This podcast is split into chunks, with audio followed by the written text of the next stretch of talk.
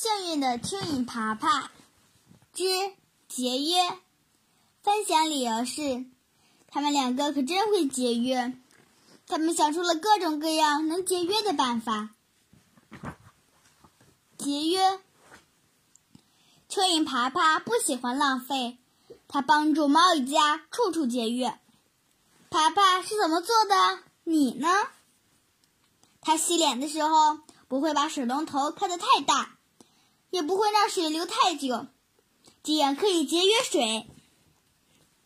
吃饭的时候，他总是尽量把饭菜都吃光。他知道农民伯伯种粮食很辛苦的。